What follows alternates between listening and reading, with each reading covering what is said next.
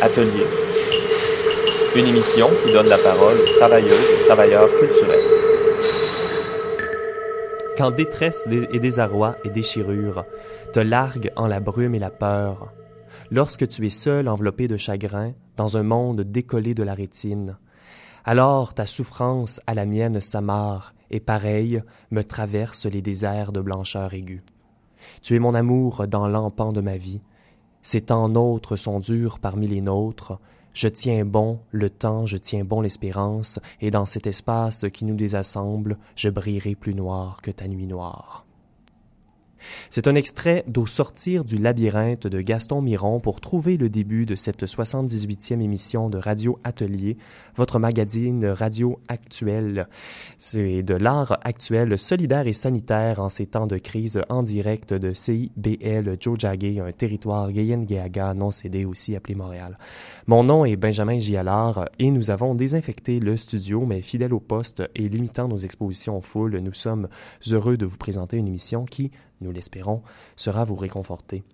Le mot d'ailleurs qui nous réunit ce soir est peut-être sensibilité ou solidarité bien imparfaitement, imparfaitement choisi après la sélection des participants ce soir. Alors d'abord, en entrevue, qui fera entendre sa voix par téléphone, nous accueillons Nicole Gingras, programmatrice du FIFA expérimental. Bonjour Nicole. Oui, bonjour. À la chronique, nos voisins d'Artexte nous proposeront des bruits intrigants pour une exploration des sons dans leur collection. C'est Jessica Hébert qui nous les fera entendre. C'est les expériences sonores de l'artiste Magali Babin. Bonjour Jessica. Bonjour. Et finalement, au segment création, vous avez peut-être eu la chance de l'entendre dès le début. C'est une personne qui a de l'esprit d'équipe. Nous accueillons l'artiste pugiliste Isabelle Mathieu. Bonjour Isabelle. Bonjour Benjamin. Alors oui, donc c'est une création qui sera tout au long de l'émission parce que ton entraînement de boxe habituellement est le lundi à 18h, donc nous avons décidé de le déplacer en studio. Oui, exactement. Donc, euh, est-ce que la question de la solidarité a été posée? Oui, non, on arrive à la solidarité, on y arrive. Donc, euh, on fait toujours un tour de table euh, au début de l'émission et je voulais vous demander justement, Nicole, Jessica, Isabelle, la solidarité pour vous, qu'est-ce que c'était? Peut-être qu'on pourrait commencer par Nicole Gingras au téléphone. Bon, c'est une grande, grande question. Je pense que c'est une notion que nous allons bien vivre, qu'on va apprendre à vivre, à explorer, à partager là, dans les prochaines semaines. Et euh, c'est vraiment tendre la main vers l'autre. Je pense qu'il y a quelque chose qui est là. Et puis euh, l'écoute. Donc. Euh, tendre la main vers l'autre, j'aime, j'aime cette image. Être à l'écoute de l'autre aussi. Donc, je pense que c'est, c'est un, un aspect important à mettre dans nos dans nos vies là. Nicole Gingras, merci beaucoup. Jessica Hébert, la solidarité pour toi, qu'est-ce que c'est? Je pense que c'est de réagir pour un bien commun et de faire des actions euh, qui vont être euh, protégées ou bénéficier les gens, pas juste nous, mais de penser aussi à des gens plus vulnérables que nous. Donc, de vraiment faire des gestes euh, qui ne sont pas juste pour égoïsme, mais vraiment pour le bien commun et pour les autres. Merci Jessica. Et puis Isabelle Mathieu, euh, la solidarité pour toi. Ben en fait, euh, là, je suis un peu soufflée là, parce que comme euh, je suis en train de m'entraîner, ben, je pense que d'abord, si c'est la solidarité, comme définition, c'est l'obligation morale qui peut y avoir entre les personnes. Ben là, je pense que j'aimerais rappeler qu'en studio, on est trois, on a tout désinfecté, puis je pense qu'on est conscient du contexte actuel ça pose aussi beaucoup la question, est-ce que l'art est, est, quelque chose d'essentiel ou pas dans notre société? J'en suis consciente, puis avant d'être accusée d'être étourdie, n'est-ce pas? Euh, ben, je, je, trouve que cette question est au fait. Là, ça, ça c'est une bonne entrée de jeu. Euh, pour ma part, je l'ai toujours été, donc j'ai toujours constamment au sein de ma pratique, on le verra plus tard, gardé euh, cette obligation morale-là que j'éprouvais, en tout cas. Euh, j'ai tenté d'en faire une éthique politique. Mais euh, on, on, y reviendra. Pour moi, il y a aussi deux phénomènes hein, dans la solidarité. Là, je, je suis solidaire professionnellement, là, aussi dans un autre champ ou un autre domaine de ma vie, qui fait en sorte que, bon, ben, j'ai je fais face aux conséquences. Et puis, oui, j'abrège jamais je le sais, ça prend une réponse courte, mais tu me connais, donc les synthèses, c'est pas mon fort. Euh, il y a aussi cette approche, je voudrais juste apporter cette nuance-là qui est, euh, pour moi, si c'est un phénomène, ben d'apporter cette critique-là, tu sais, je, je, là, je suis pas trop au fait, là, en fait, de dire quelle est ma position véritablement face au fait, là, que Isabelle, c'est pas essentiel, qu'est-ce que tu fais, là, comment ça tu y vas à l'émission? Donc, oui, je me pose cette question-là, elle est présente, j'en suis consciente, on a pris les mesures qu'il fallait. Et on s'en reparlera. On est, on est, on est trois dans le boot de studio. On est quatre euh, en studio. Il y a Manon Giry à la mise en onde également. On va aller en musique. On va continuer cette conversation-là bien passionnante tout au long de l'émission. La musique euh, ce soir, la sélection a été faite par Nicole Gingras qui nous présente des extraits de bandes sonores. On va d'abord écouter Spatial Dark Glass Somewhere. C'est un extrait euh, donc d'un film de Charlotte Clermont de 2019, mais c'est aussi une pièce sonore du premier album de Moshi Moshi, un trio de musique noise ambient composé de Charlotte Clermont, Gabriel Godbout et Émilie Pailleur. Euh, c'est un album qui paraîtra sur l'étiquette montréalaise de Microclimat le 7 mai prochain.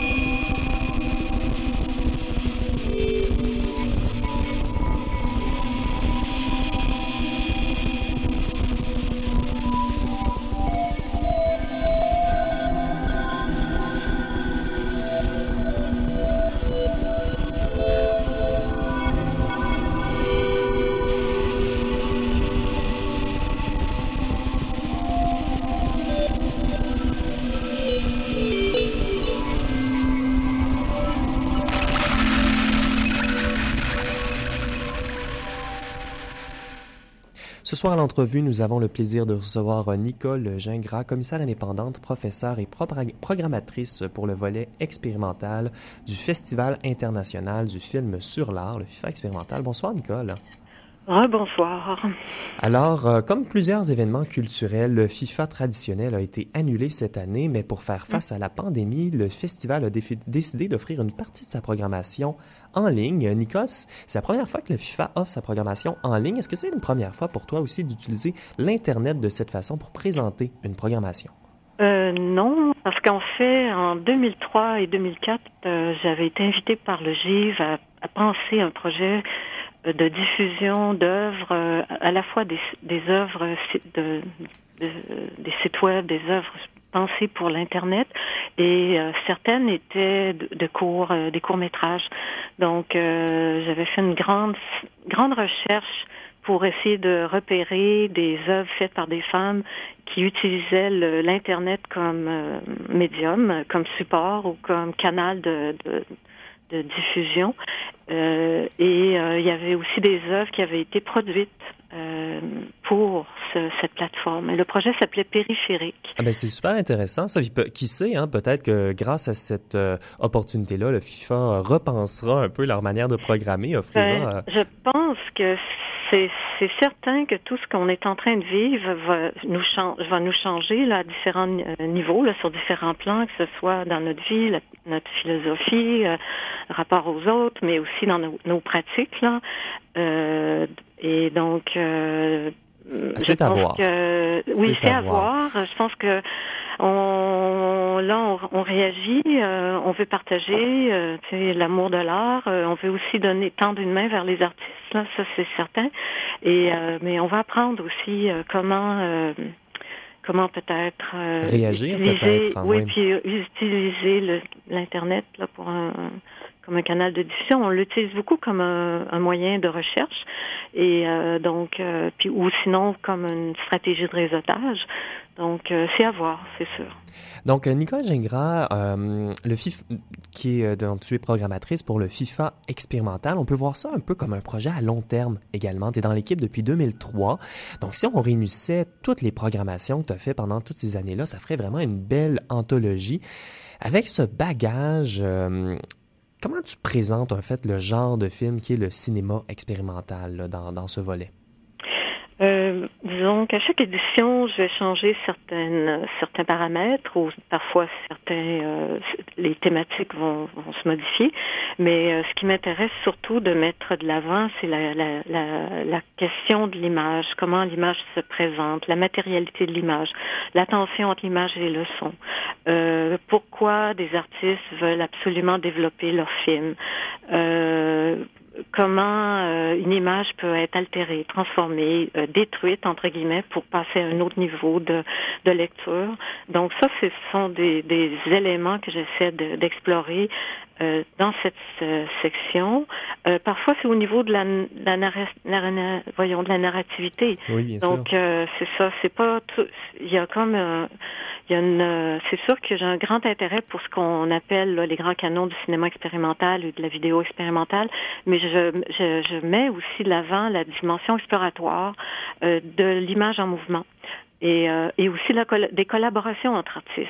Donc, euh, parfois, Donc, un film, très, une vidéo a été développée avec euh, à, à, deux, à, deux, entre deux personnes de manière très très très très très très là, très très intime. Et ça, ça parle du processus de création, de réflexion, de comment on développe une idée à deux, à trois. Donc, c'est très riche de tout ce qu'on peut toucher justement dans le cinéma expérimental. Est-ce que, est que ta définition du cinéma expérimental a changé depuis 2003 quand tu as rejoint le FIFA? Euh, c'est une bonne question. une bonne question hein? Euh, je pense qu'elle se change. Hmm, je sais pas si elle a changé. Euh, je, je, reste sensible euh, à ce qui se passe actuellement donc euh, aux nouvelles aux nouvelles écritures, aux recherches de, de, de, jeunes réalisateurs réalisatrices. Et pour moi, c'est important de faire des liens entre ces, nouvelles explorations et euh, des pionniers qui ont qui ont pensé l'image ou qui ont aussi euh, qui vont qui vont penser l'absence d'image pour qu'on ait on donne un, plus d'espace à la bande sonore. Mhm. Donc euh, le médium radio est très intéressant. Je trouve ça fascinant d'être ce soir avec vous parce qu'on diffuse tout à l'heure on a entendu la pièce de Charlotte Clermont et on l'entend comme une œuvre en soi, une œuvre sonore mais elle est aussi pensée en relation avec euh, des images. Et euh, mais il y a eu euh, dans les sélections précédentes du FIFA, j'ai eu des films euh, qui euh, qui étaient du noir et qu'on avait des bandes sonores vraiment fantastiques.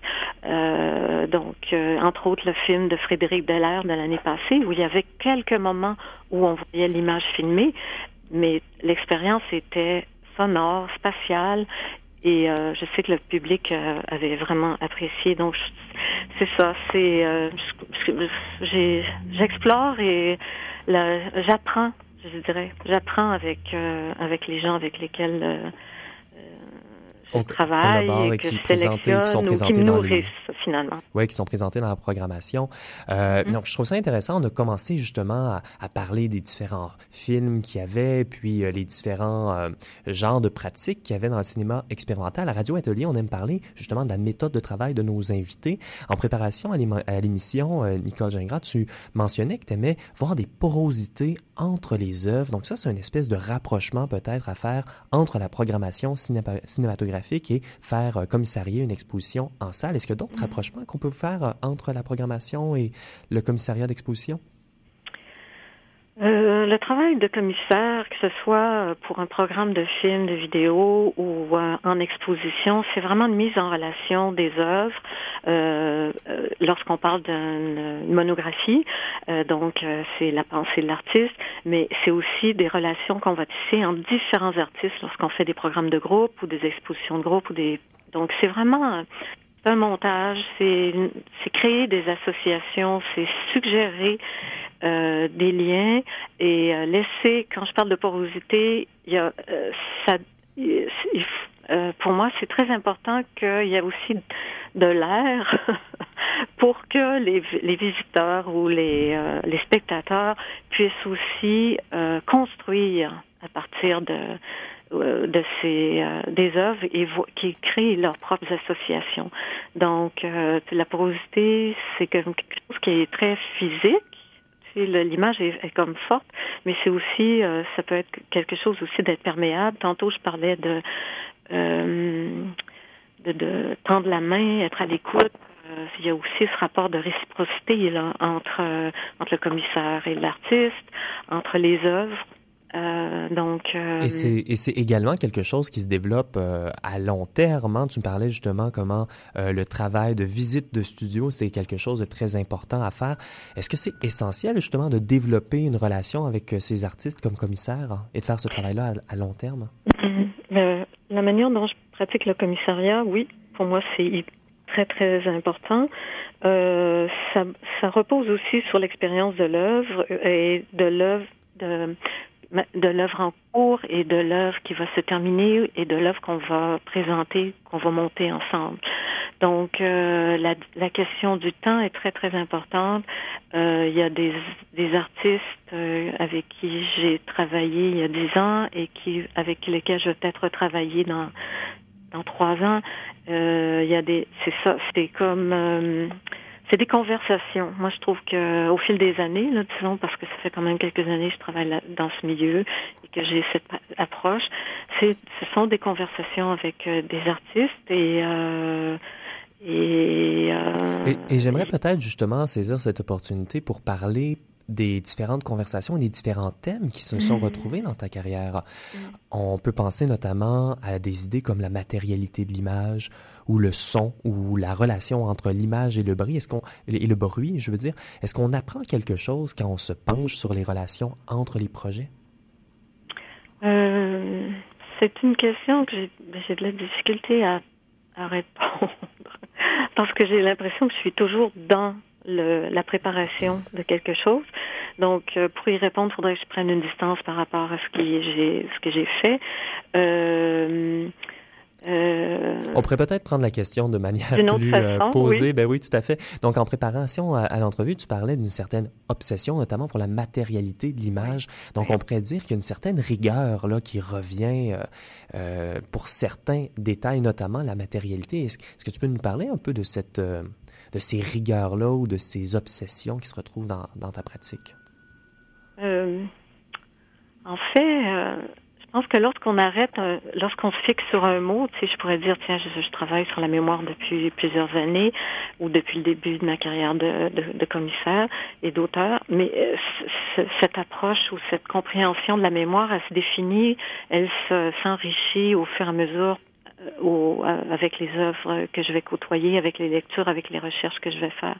Donc, euh, il y a ça, c'est un élément qui est très très fort, qui m'habite, puis qui va prendre toutes sortes de de médiums. Donc, ça peut se retrouver dans un programme, ça pourrait se retrouver dans une seule œuvre, ça peut se retrouver dans un texte, et euh, ça peut se retrouver entre la, relation entre les textes et une exposition. Euh, ça peut se retrouver dans une forme de conversation, d'entrevue. Moi, j'aime bien faire des entretiens avec euh, avec les artistes euh, qui vont peut-être donner lieu à un texte, mais disons dans le cadre du FIFA, si on revient un peu au, au Festival international je fais aussi, dans mes programmes, euh, j'aime bien avoir une conversation avec les réalisateurs, les réalisatrices, et, euh, et ça permet de, de comprendre mieux leur processus de création, d'entrer dans leur œuvre, puis après de faire une, une ouverture vers le public. Et euh, donc ça, c'est comme un autre, euh, c'est ça, c'est une autre manière de faire un autre aspect, et c'est intéressant justement que les différents médiums qu'on a mentionnés, donc euh, commissariat d'exposition, l'exposition, le livre, la programmation, ont cette dimension publique d'apporter, de donner les œuvres à un public. Comment on pourrait euh, mentionner justement ou catégoriser cet aspect euh, du public qui est présent? je pense que lorsqu'on est dans une situation de cinéma, dans une salle de cinéma, il y a il y a différents aspects. Il y a le rituel qu'on partage entre nous. Euh, il y a la concentration du regard et de l'écoute dans la durée, euh, qui fait qu'on est tous suspendus au, au, même fil finalement, le fil de l'œuvre.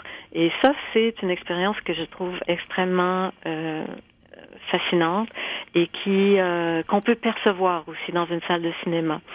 Euh, donc, euh, mais puis en même temps, à la fois, on est, on est dans un espace public, puis on peut oublier tous les gens autour de nous, puis se, plonger ou être aspiré par l'œuvre et avoir une relation intime et presque exclusive avec l'œuvre. Donc, c'est très, très, pour moi, c'est très intéressant euh, euh, ce, cette, cette manière d'expérimenter ou de vivre une œuvre en salle de cinéma ou dans une salle d'exposition. Et puis, on euh, pourrait dire également, euh, à ce moment-là, dans un festival en ligne, parce qu'on le rappelle que le FIFA offrira une partie de sa programmation en ligne, donc savoir, même si nous sommes dans le confort de notre salon, que plusieurs autres personnes peuvent regarder en même temps ce film-là. Peut-être qu'on on atteindra cette qualité publique? Euh, mais c'est très... Euh, c'est le... Hmm, comment je dirais Ce qu'on va proposer au public avec le FIFA, c'est 11 jours.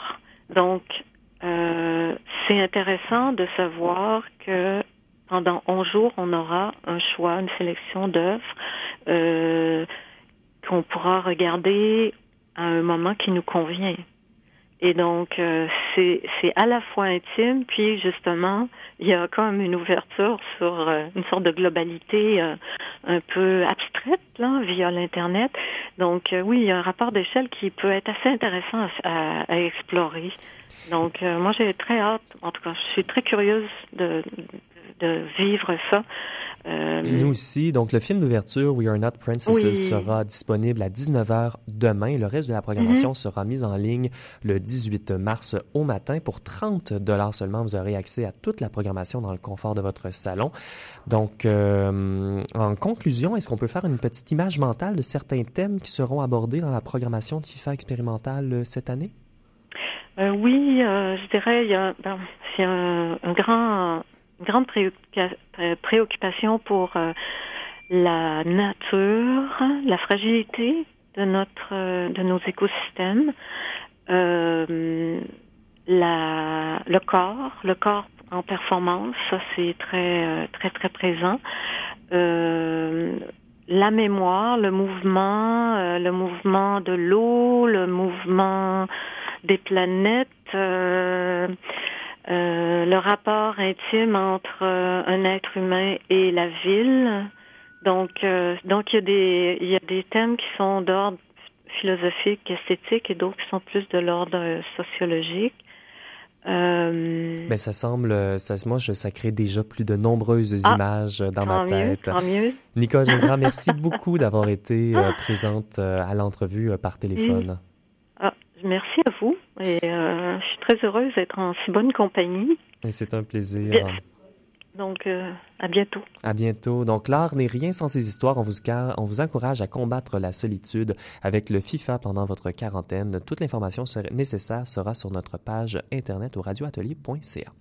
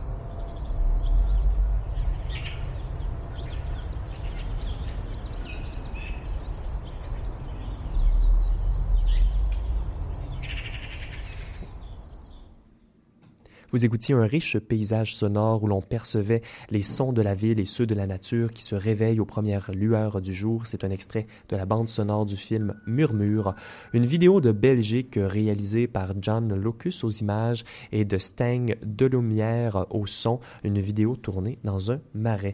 Pour la chronique mensuelle de la bibliothèque et centre d'exposition en art contemporain Artexte, nous sommes avec la bibliothécaire Jessica Hébert. Bonjour Jessica. Bonjour.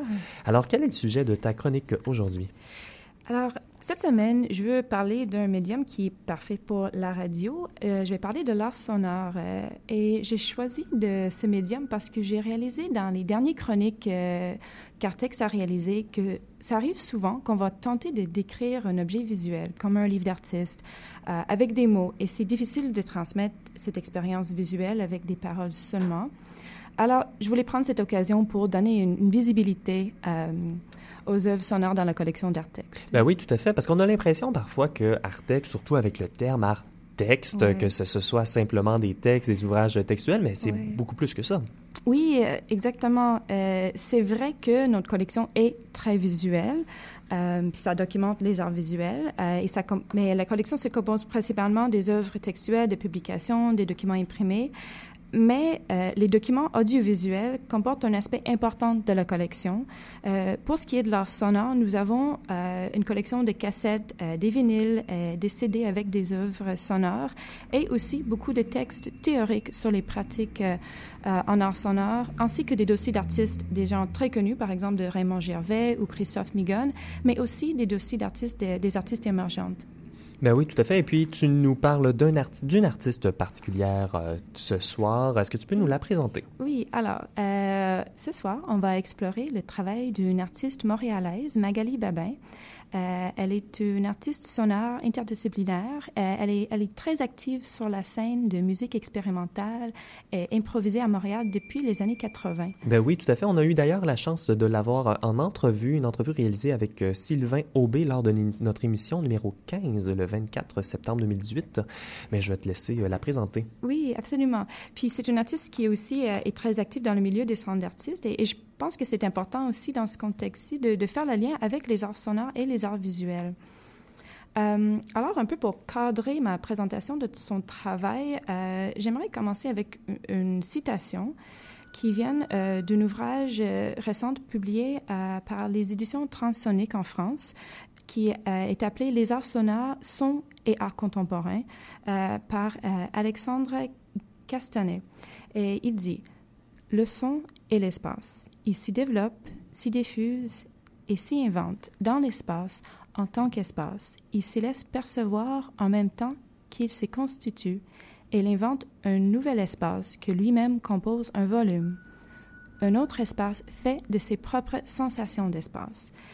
Alors, j'ai choisi cette citation parce que cette notion de l'espace créé et vécu par le son, je trouve que ça cadre bien avec euh, les œuvres de Magali, en particulièrement son œuvre Bruissement et clapotis, que je vais vous présenter. Oui, c'est intéressant. Un autre espace qui fait une sensation d'espace, qui s'y invente. C'est vrai que ça, fait- ça va très bien avec Oh. la pratique de Magali. Oui, exactement. Donc, euh, l'œuvre Bruissement et clapotis est un projet réalisé en 2011 lors d'une résidence d'artistes au Centre d'artistes 3e impérial à Granby. Euh, le projet était influencé par la notion de paysage et d'écologie, sonore, qui est une idée développée par l'artiste Raymond Murray Schaeffer, un compositeur canadien qui s'intéressait à, à la relation entre les êtres et leur environnement euh, par le son. Euh, donc, l'œuvre finale euh, est une pièce sonore de 11 minutes qui est composée de bruits de fond et sons ambiantes enregistrés dans les points d'eau de diverses régions de Granby. Est-ce que tu peux nous parler un peu des procédés que Magali a utilisés pour capturer euh, ces sons d'eau? Oui, c'est ça. Euh, alors, l'artiste a capté des sons à l'extérieur de l'eau, à l'intérieur et à l'intérieur de l'eau en utilisant des hydrophones qui sont des microphones qui peuvent aller sous l'eau. Euh, donc, elle s'est promenée, elle est allée à divers endroits comme le lac Boivin et ses marécages, le barrage de la réserve d'eau du parc de la Yamaska, euh, une source, une ruisseau, une rivière et plusieurs fontaines publiques. Et durant le projet de résidence, Magali organisait des promenades sonores avec elle et le public, accompagnée d'un ornithologiste, qui est quelqu'un qui étudie les oiseaux. Et dans le cadre de ces promenades, elle invitait le public à porter une écoute attentive à l'environnement et au paysage sonore. On invite d'ailleurs nos auditeurs et nos auditrices à faire justement ces marches sonores. Ça change la manière avec laquelle on marche dans un environnement. Oui, exactement. Ça, change notre façon de se rapporter au paysage. Euh, ensuite, dans le cadre de son résidence aussi, il y avait une poste d'écoute qui était installée au pavillon du Centre d'interprétation de la nature du lac Boivin, où les gens pouvaient euh, écouter et découvrir les compositions de Magali. Alors, pour ce, qui est, pour la documentation de cet ouvrage euh, chez Arttext, nous avons le dépliant du projet et d'autres publications du Troisième impérial qui décrit ce projet-là. Euh, mais son œuvre sonore est disponible en ligne sur euh, le site SoundCloud de Magali. Et avant de vous faire jouer un extrait, euh, j'aimerais vous lire un, texte qui est tiré du dépliant du Troisième impérial qui, décrit le projet. Puis je, pense que ça, résume bien la sensation qu'on a en, entendu, en écoutant son œuvre. Alors ça dit Bruissement et clapotis est une invitation hors des sentiers battus pour découvrir un univers étonnant, riche en fréquences et en phénomènes naturels acoustiques et harmoniques, et pour faire émerger de nouvelles formes d'écoute du réel. Alors on va écouter maintenant un court extrait de l'œuvre Bruissement et clapotis de Magali Babin.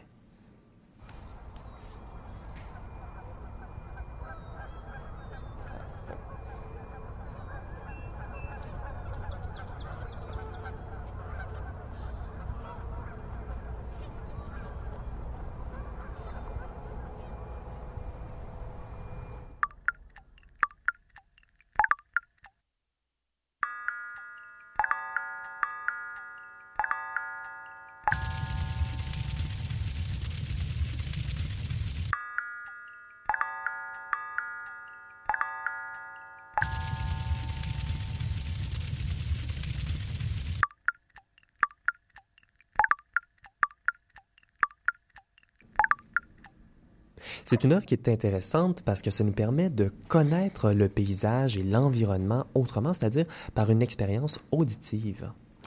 Oui, c'est ça. Et on entend comment les sons font une sorte de symphonie naturelle qui provient de la nature. Et j'ai mentionné tantôt l'influence de Raymond Murray Schaeffer. Et euh, euh, aussi, j'ai une citation de lui. En fait, il parle de les, expériences uniques par les sens.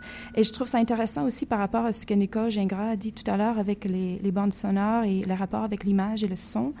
Mais euh, selon Raymond Murray Schaeffer, il dit que voir et entendre sont différents, que le fait de voir est analytique et réflectif, et entendre est actif et génératif. Et il dit qu'on peut dire que tout dans l'univers fut créé par le son et ensuite analysé par la vue. Alors, je trouve ça intéressant de penser à nos expériences sensorielles de cette façon-là. Et le fait de porter une écoute attentive de notre environnement euh, permet d'amplifier les phénomènes acoustiques naturels. Euh, et pour ce projet-là, à travers les promenades publiques, euh, que Magali a créé des expériences collectives en direct avec l'environnement sonore. Ben, ben, justement, le travail collectif de Magali Babin, on va en parler, mais tout de suite après une courte pause et aussi à venir euh, à l'émission, le segment création avec euh, Isabelle Mathieu.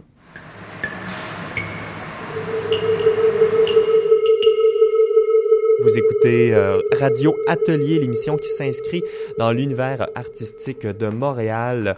Et nous sommes en direct du CIBL 101.5 Joe Jagger, Montréal. Mon nom est Benjamin J. Allard. Oh, et nous avons la cloche d'Isabelle Mathieu qui est euh, prise. Est-ce qu'elle continue à faire euh, du son? Absolument. Ouais, peut-être qu'on pourrait euh, la débrancher pour la deuxième partie de la chronique d'Artexte. Oui, avec grand plaisir. on va revenir avec le segment d'Isabelle, mais avant, on va parler du travail collaboratif de Magali Babin. Donc, c'est donc Jessica Hébert t'a mentionné au début de la de l'entrevue de la chronique que l'artiste avait aussi des projets collaboratifs. Oui, euh, donc Magali fait beaucoup de collaborations, elle travaille avec euh, différents artistes, euh, elle performe parfois en duo ou en trio, euh, comme par exemple avec le collectif Mine Mine Mine ou le carter de tourne-disque de Martin Tétrault. Euh, un de ces projets collaboratifs porte le nom de FUNF, euh, que je vais vous parler aujourd'hui. C'est une collectif euh, montréalaise composée de six femmes, dont Magali Babin, Andrea Jane Cornell, Martine H. Crispo, Anne-Françoise Jacques, Emily Mouchous et Erin Sexton. Alors, les membres de FUNF sont tous des, toutes des artistes établis qui expérimentent avec les pratiques sonores de diverses manières depuis plusieurs années. Et euh, les collaboratrices de film font toute une pratique qui s'inscrit dans l'expérimentation et le DIY, euh, do-it-yourself euh, électronique. Elles utilisent des instruments analogues, parfois des amplificateurs, des récepteurs et différents objets. elles font même des synthétiseurs et des oscillateurs qu'elles ont créés eux-mêmes. Ils ont une pratique super intéressante. On invite, euh, on mettra des références euh, sur notre site internet au radioatelier.ca. Oui, alors il y a tout un aspect sculptural dans la création de nouveaux sons et aussi dans la manipulation et fabrication d'objets sonores. Euh, et donc, le mot fünf, peut-être que vous savez déjà, mais ça veut dire cinq en allemand. Je ne savais pas. OK, oui. Alors, et Magali m'avait expliqué que la règle, c'est qu'elle soit toujours cinq sur scène.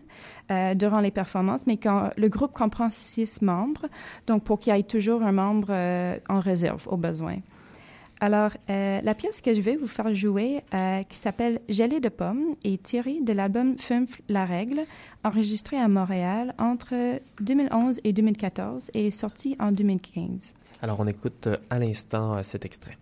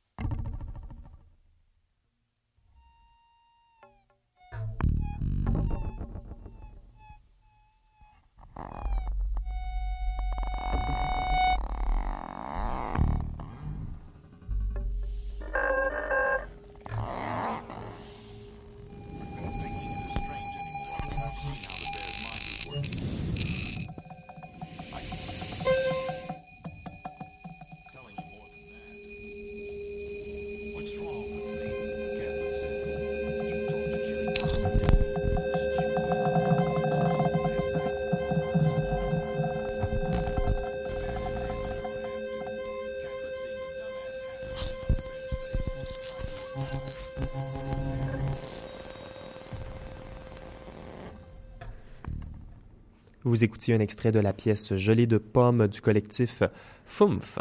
J'ai choisi cette pièce. Euh, je voulais parler des deux projets parce que je pense que c'est intéressant de voir euh, cette exploration sonore, cette fois-ci à, travers les objets. Euh, puis ce projet prend une approche différente que la pièce Bruissement et clapotis que nous avons écoutée en premier. Euh, cette fois, au lieu de capter les sons de la nature et de porter une attention à les sons déjà existants, mais cette fois-ci, les artistes servent d'objets quotidiens et d'objets fabriqués et modifiés pour, pour générer de nouveaux sons. Euh, et je veux revenir à cette notion de l'espace qui, revient souvent dans les textes euh, sur l'art sonore. Parce que pour les gens qui sont habitués, je pense, de travailler dans le, visuel, c'est intéressant d'y penser à le son comme un espace qu'on peut créer et, sculpter, vraiment quelque chose qu'on peut euh, former et sculpter à travers des, fréquences, à travers des objets euh, utilisés. Et même ramener dans un autre espace. Oui, exactement. Et c'est certain que notre, euh, la façon qu'on, notre relation avec l'œuvre change selon la façon qu'on l'écoute, que ce soit en direct ou que ce soit à travers la radio, comme on, euh, fait en ce moment. Ici. Euh, puis pour ma part, bon, je voulais souligner que pour moi, j'aborde ce sujet euh, pas comme une experte dans son art, mais comme une bibliothécaire. Je travaille euh, tous les jours avec la documentation d'art contemporain. Je vois les traces, comment les traces la documentation des œuvres sont conservées, qui sont accessibles et utilisées par le public à des fins de recherche, de découverte et aussi de l'inspiration. Alors, comme dans le concept du paysage de Raymond Murray Schaeffer et dans le travail de Magali qui tente de euh, de capter et conserver les sons naturels du paysage, comme dans l'œuvre Bruissement et Clapotis. Bon, ben, chez Artex, notre mission est de conserver et préserver le, le paysage et les traces de l'art contemporain. Euh, Une manière de le dire. Oui, voilà. Donc, euh, pour ça, c'est quelque chose que je dis tout le temps, mais je vais continuer à, dire que les artistes, euh, et aussi, y compris les artistes sonores, mais on vous invite à déposer votre documentation chez Artex, d'ouvrir un dossier d'artiste. On, on, accueille votre, vos œuvres avec plaisir. Et oui, et puis Magali Babin aura bientôt une exposition. Oui, c'est ça. Donc, euh, Magali aura une exposition euh, solo à la Galerie Son Nom à Moncton du 22 mai jusqu'au 19 juin sous forme d'une installation sonore intitulée Ça ne peut pas durer toujours. Alors, on invite nos auditeurs de Moncton à aller voir ça. Mm. Jessica Hébert, merci beaucoup d'avoir présenté euh, la pratique de Magali Bamin aujourd'hui. Merci.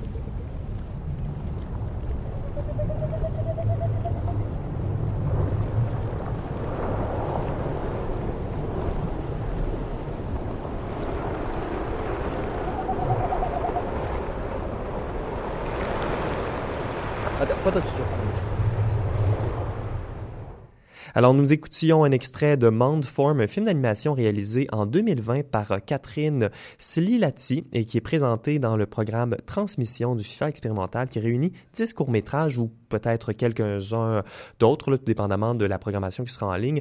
Et, euh, mais c'est 10 courts-métrages présentés, conçus par euh, des femmes. Alors, euh, au segment création, ce soir, nous avons le plaisir de recevoir Isabelle Mathieu, artiste en art visuel et boxeuse pugiliste. Ça, c'est ta cloche, Isabelle. Exactement.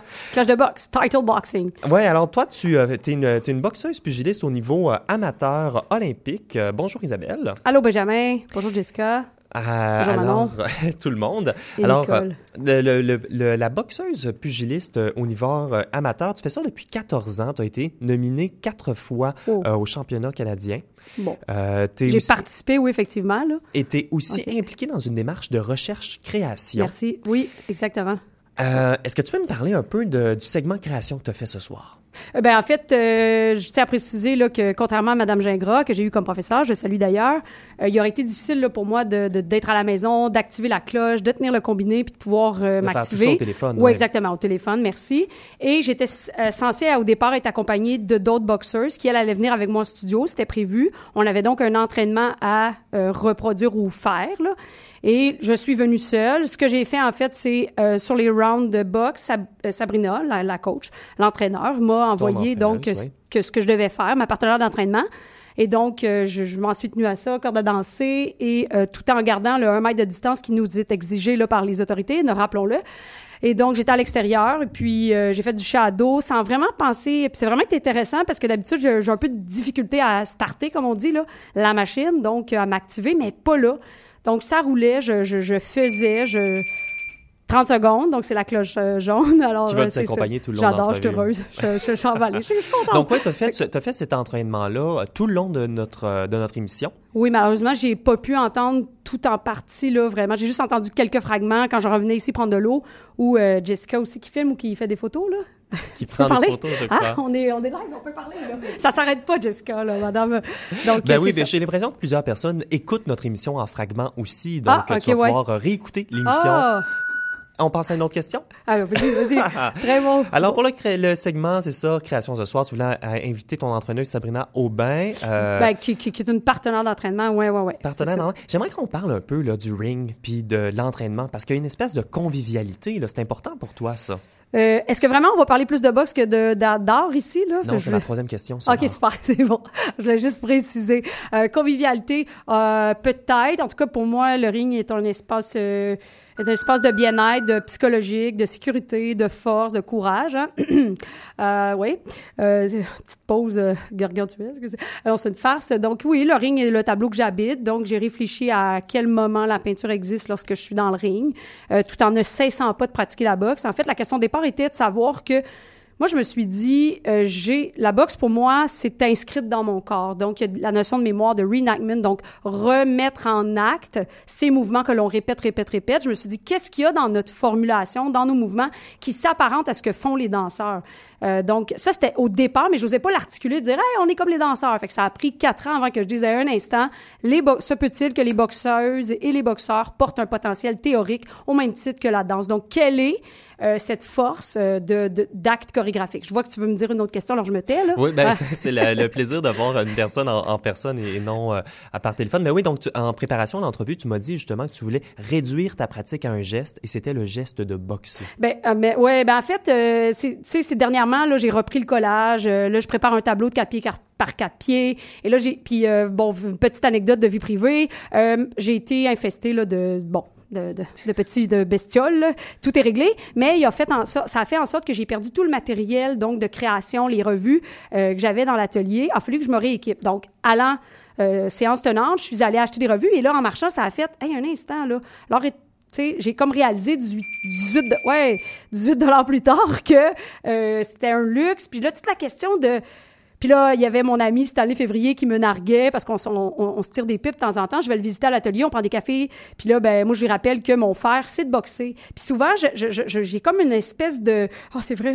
Oh mon Dieu! Puis là, il est où mon... » Tu sais, ce langage plastique-là, puis j'ai pas produit. Puis comment je vais faire pour m'inscrire dans les galeries, euh, considérant que je fais la performance? Oui, mais je faisais aussi, et, et je fais aussi de la peinture.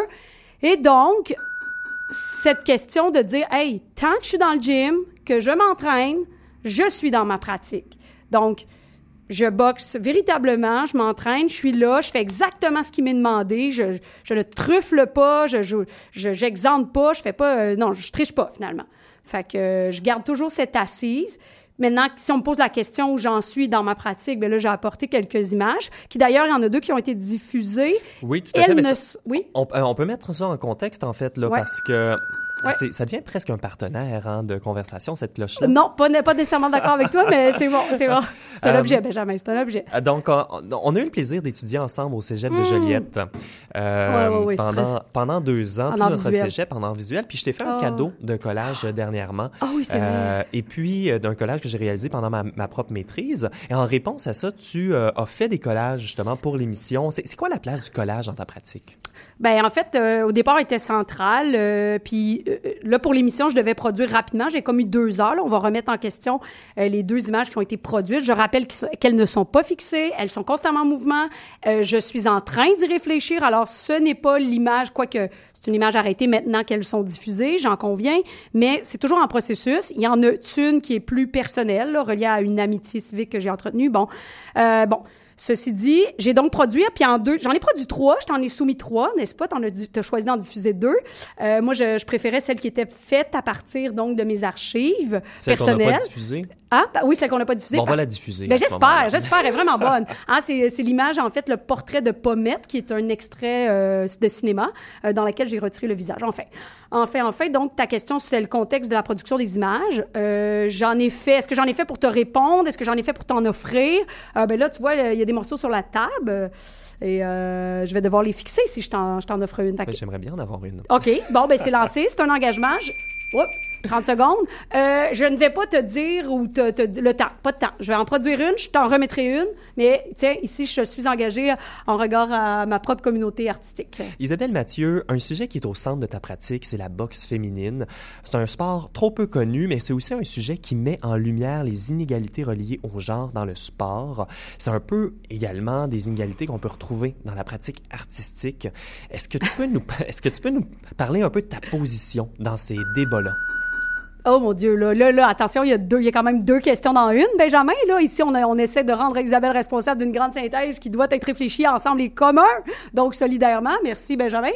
Euh, ben, je vais commencer par euh, peut-être la place de la boxe féminine. Effectivement, là, euh, euh ma pratique, j'ai jamais, ça a été long avant que je, je, je, développe, disons, une nouvelle vision, que je porte en moi, que je sois clair ces réflexions-là sur la boxe.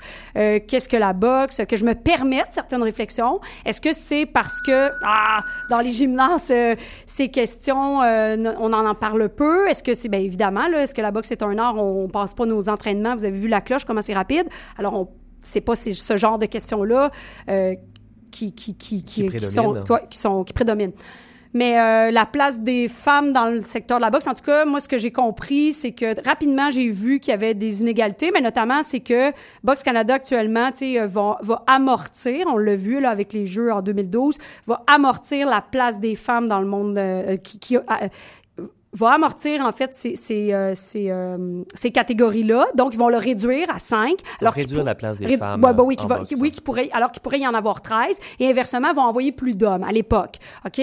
Ça, c'est euh, la place que décide une organisation d'envoyer ou non euh, telle place. Mais Il y a maintenant, l'Association internationale de boxe qui est euh, présentement sous enquête. Oui, c'est ça. Donc là, actuellement, euh, jusqu'à un mois, on pouvait voir sur le site de Boxe Canada qui disait que, en fait, et ceci, euh, précisons que mes propos n'engagent pas personne, là. Hein, je veux dire, oui, c'est juste sûr. des réflexions qu'on, c'est ça, fait qu'on nomme. Euh, micro, ben, c'est ça. Donc c'était diffusé, c'était diffusé et ça disait que l'IBA, donc la Fédération internationale, était sous enquête et que donc on retenait et on, on attendait de voir parce que possiblement il y avait des enjeux là, de criminalité semble-t-il, euh, à l'enquête, qu'on appelle d'ordre éthique. Et donc, ça permettait à Box Canada de dire on envoie cinq, femmes parce qu'il y avait un, chiffre d'affiché, mais que nous retenons cette réflexion par rapport aux hommes, donc la boxe masculine. Mais en quoi le fait que cette comptabilité qui est internationale et qui relève d'un droit tout autre que celui du droit national. C'est complètement deux enjeux différents. Et je ne pense pas que le Canada peut dire,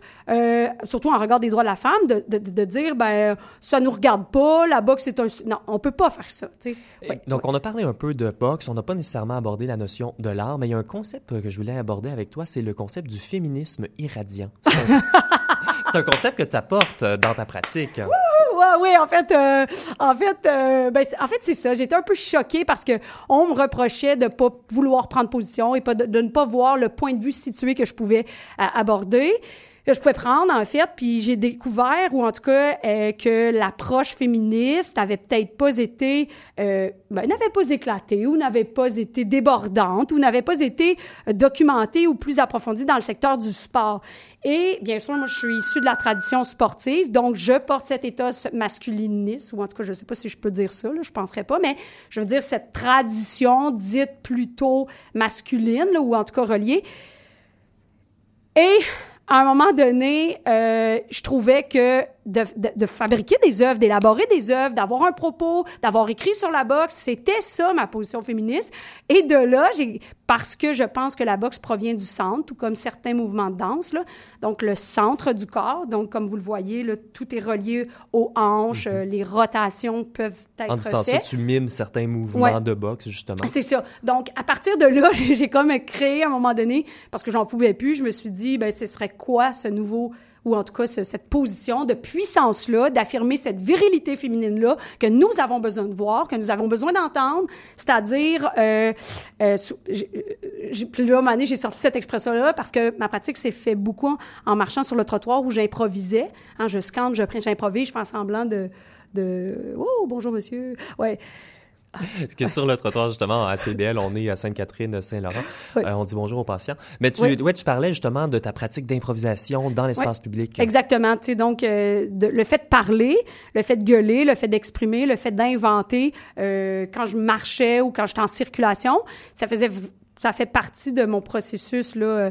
ce que j'ai, en fait, c'est la méthode avec laquelle j'ai écrit la- le chapitre 3, qui- où De je dis maîtrise, que je hein. soliloque méthodologiquement, donc je parle tout seul finalement. Et puis j'ai créé, j'ai bon, j'ai bâti cette entrevue.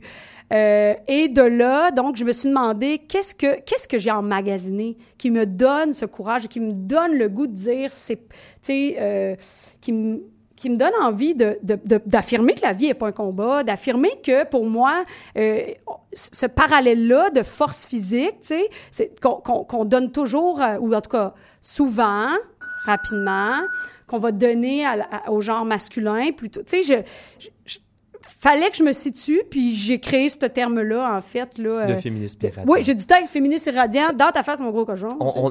L'entrevue est que- presque terminée, Ah, déjà, Ben oui, OK. Euh, Mais euh, je voulais aborder une dernière chose avec toi. Justement, tu parlais de cet aspect-là, que la boxe était présente, que c'était une pratique dans ton corps. Je vois quelque chose un peu de l'œuvre d'art totale. Est-ce que tu vois euh, ta pratique un peu comme mélanger l'art et la vie, ou la boxe et la vie?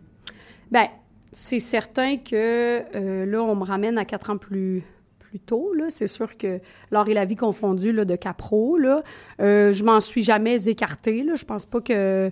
je- je- non, j'ai pas... euh, tu sais, il faut comprendre aussi que pratiquer le collage, la peinture, la performance et la boxe, et en rendre une synthèse, ça n'a pas été ça n'a pas été quelque chose de, de- de régulier. Là. Donc, il a fallu que j'invente une problématique, il a fallu que je conceptualise, que je me positionne. Et il y avait beaucoup d'attentes à l'égard de comment j'allais aborder cette thématique, qui est mon objet de recherche.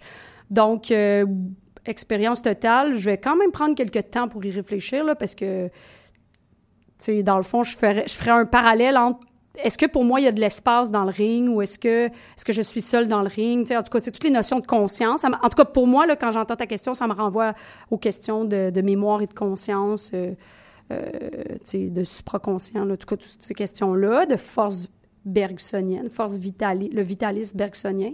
Fait que je pense que ça nécessiterait beaucoup plus là, que, que je m'y arrête et puis que je réfléchisse. Plus, plus, de, plus de, de, de, de- réflexion par rapport à ça. Ben, Isabelle Mathieu, merci beaucoup pour, Pas euh, déjà. pour toute cette énergie. On a, ben, on a terminé. euh, il était 57. Trois minutes. Ah, On peut faire Ben, beaucoup de choses on- en trois minutes. Il nous reste malheureusement ou heureusement une dernière pièce musicale à écouter euh, dans ces trois minutes-là. Euh, ben, Isabelle Mathieu, merci beaucoup. Va- Merci beaucoup de l'invitation. Ben Merci. oui, tout à fait. On va mettre euh, peut-être un lien vers euh, ton mémoire euh, sur notre site Internet si les gens ont été curieux de, de ça. Merci. Parfait. Merci beaucoup. Donc, je, comme je disais, on se quitte sur un dernier extrait du vidéo euh, Melt de Belinda Campbell, donc un dernier extrait du commissariat euh, musical effectué par euh, Nicole Gingras ce soir. Alors, le vidéo Melt est un court-métrage qui était présenté dans le programme Corps performatif du FIFA expérimental. On va entendre ça à l'instant, mais j'aimerais avant tout remercier Manon Giry à la mise en onde, Véro Marangère aux communications, et cette émission ne serait pas possible sans l'engagement et le dévouement du reste de mon équipe et de bénévoles passionnés de CIBL. Mon nom est Benjamin J. Allard. Et si vous nous écoutez en direct, restez les nôtres au CIBL, au CIBL 101.5. Il y a la fin du rap commence à l'instant ou une playlist musicale par rapport au rap urbain. On écoute euh, un extrait de Melt de Belinda Campbell.